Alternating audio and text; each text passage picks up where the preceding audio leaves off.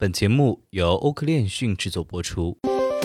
嗨，大家好，每天给大家带来最新链讯后，同大家解读最新的新闻热点，与未来同行。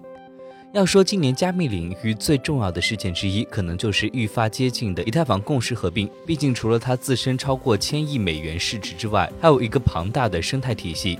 以太坊此次升级将带来重大的变化，而这些变化不可避免地带来了社区的分裂，也将带来新的机遇。那么在今天的新闻热点中，我们就和大家聊一聊这方面的事情。当然了，如果你还有哪些关于区块链的消息和看法与我们谈谈，欢迎在评论区和我们留言互动。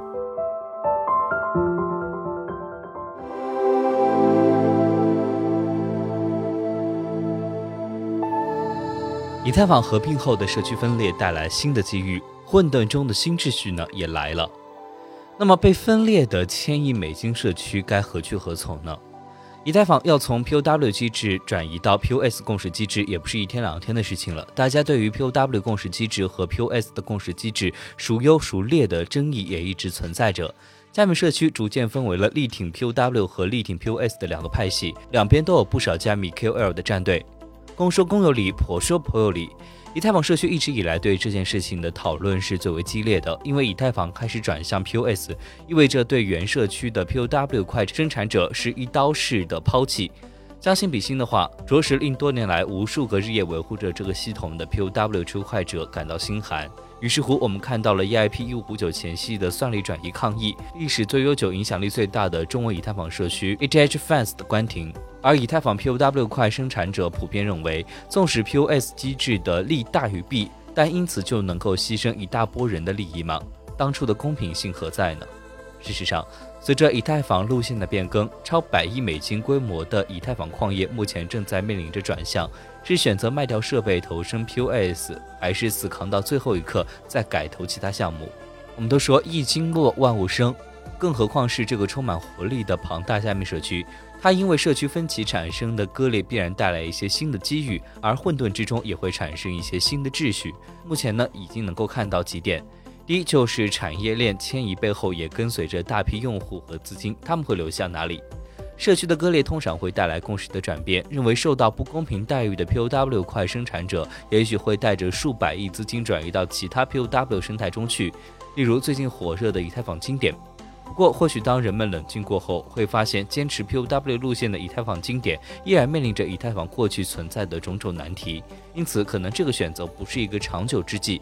同理，其他专注于 POW 的项目也类似。对于面临抉择的快生产者和资金来说，短期跟着收益走，长期考虑还得流入一条共识机制稳固且长期可持续发展的公链才是一个好的选择。那么提到共识机制的稳固，前段时间威神在社交媒体表示，寄予厚望的 POW POS 混合机制可能是一个一步到位的选项。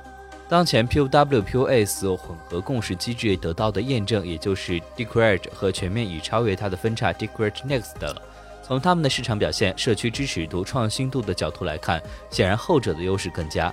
那么第二就是以太坊合并，或许将带起一波 POS Staking 潮。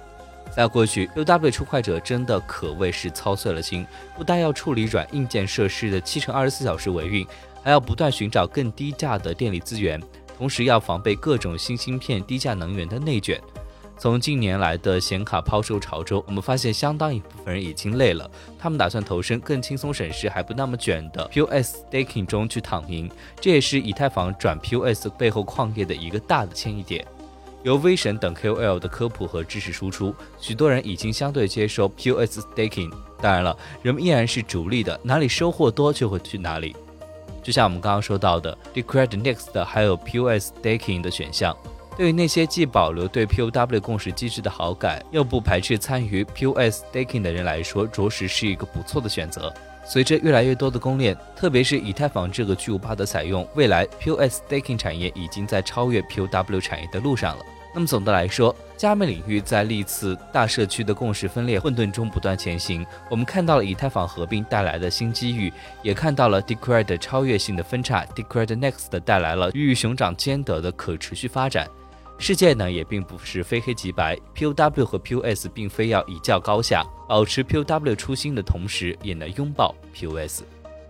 本期节目有删改，如果你想要查看全篇内容的话，可以关注我们详情页中的链接。